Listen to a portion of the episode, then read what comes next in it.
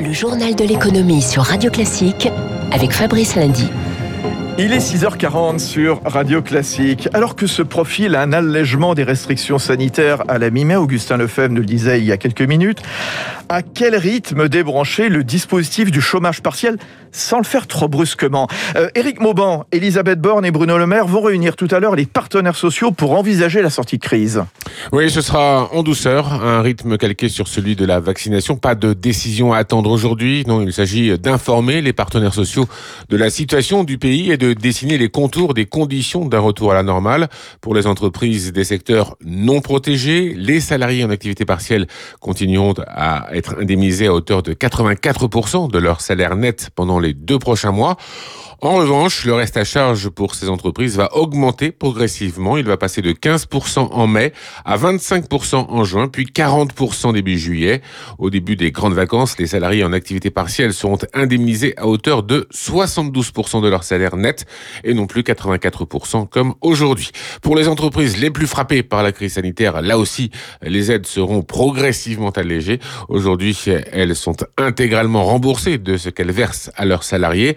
En juillet, et en août, le reste à charge pourrait passer à 15%. Les salariés continuent à toucher 84% de leur salaire net et ce jusqu'au 1er septembre, date à laquelle le régime de croisière pourrait alors être rétabli pour les patrons d'entreprise. Il est important d'avoir de la visibilité sur euh, cette sortie de crise. Ils doivent savoir à quoi s'attendre et demandent une feuille de route pour chaque filière. Merci Eric Mauban. Plus d'une personne sur cinq placée en chômage partiel était un cadre en 2020 selon une récente étude du ministère du Travail. Alors l'exécutif, vous le savez, va assouplir les restrictions en supprimant la limite des 10 km le 2 mai au soir et en rouvrant les terrasses à la mi-mai. En attendant, eh bien, les secteurs concernés continuent de souffrir. Euh, chiffre d'affaires divisé par deux au premier trimestre pour Accor à 360 millions. Le géant très pénalisé par la pandémie avait perdu 2 milliards d'euros l'an dernier. Malgré tout, par zone géographique, on voit des améliorations notables en Europe du Sud, en Australie, au Moyen-Orient et en Amérique du Nord. Dans les aéroports européens, pas de retour au niveau d'avant-crise avant 2025 selon l'association du secteur.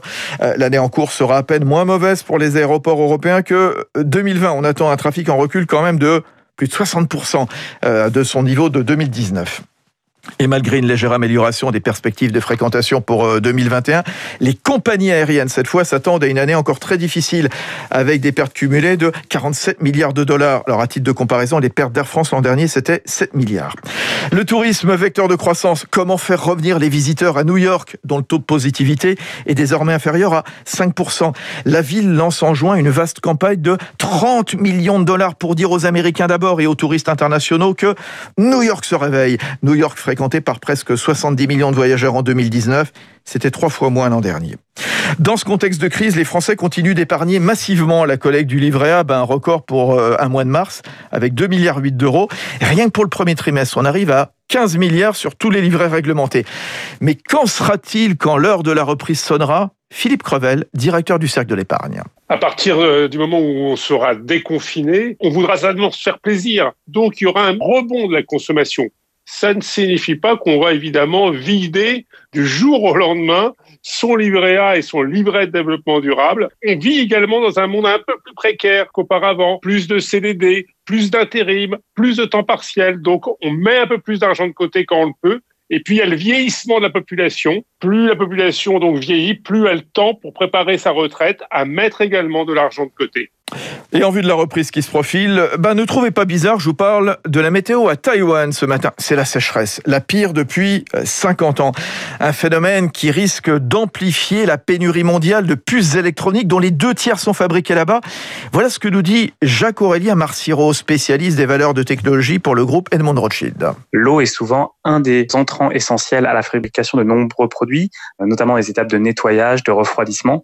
Et donc c'est vrai que aujourd'hui, les semi-conducteurs, comme d'autres industries, ont besoin de beaucoup d'eau. D'ailleurs, petit parallèle, il y a des industries en Allemagne qui ont dû relocaliser leurs usines parce que les points d'eau devenaient insuffisants au cours des 30 dernières années. Donc c'est un problème qui existe déjà, euh, mais qu'on ne s'attendait pas à voir à Taïwan parce que c'est la première fois en plus de 50 ans qu'il y a l'absence de typhon et donc l'absence de précipitations en quantité suffisante. Ouais, interview de Eric Mauban. Le laboratoire franco-autrichien Valneva annonce le lancement d'une étude clinique de phase 3, la dernière étape de son candidat vaccin contre le Covid.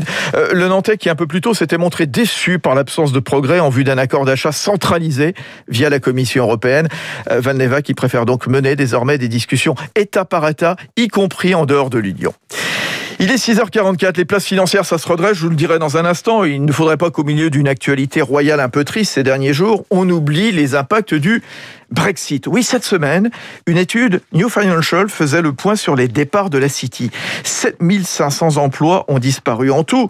440 entreprises ont délocalisé leurs activités financières de Londres pour s'installer où ça?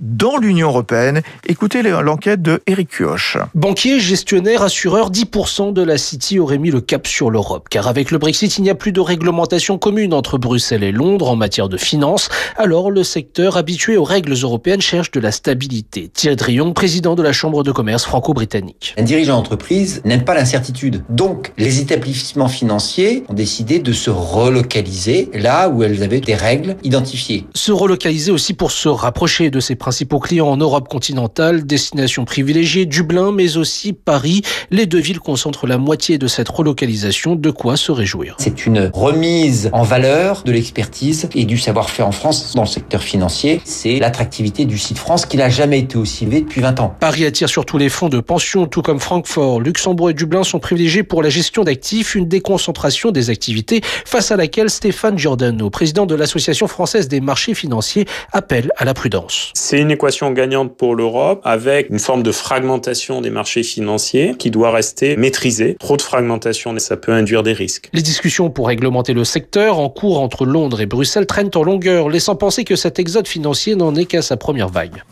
Enquête de Eric Cuoche. Les marchés européens et américains reprennent des couleurs après leur perte de la veille, tout en guettant eh bien l'évolution sanitaire en Inde, au Brésil, au Japon. Paris, euh, plus 0,7%, 6210, porté par le luxe, qui profite de la reprise en cours. Euh, les titres euh, Kering, plus 4%, LVMH, plus 3%, Hermès, plus 1,6%.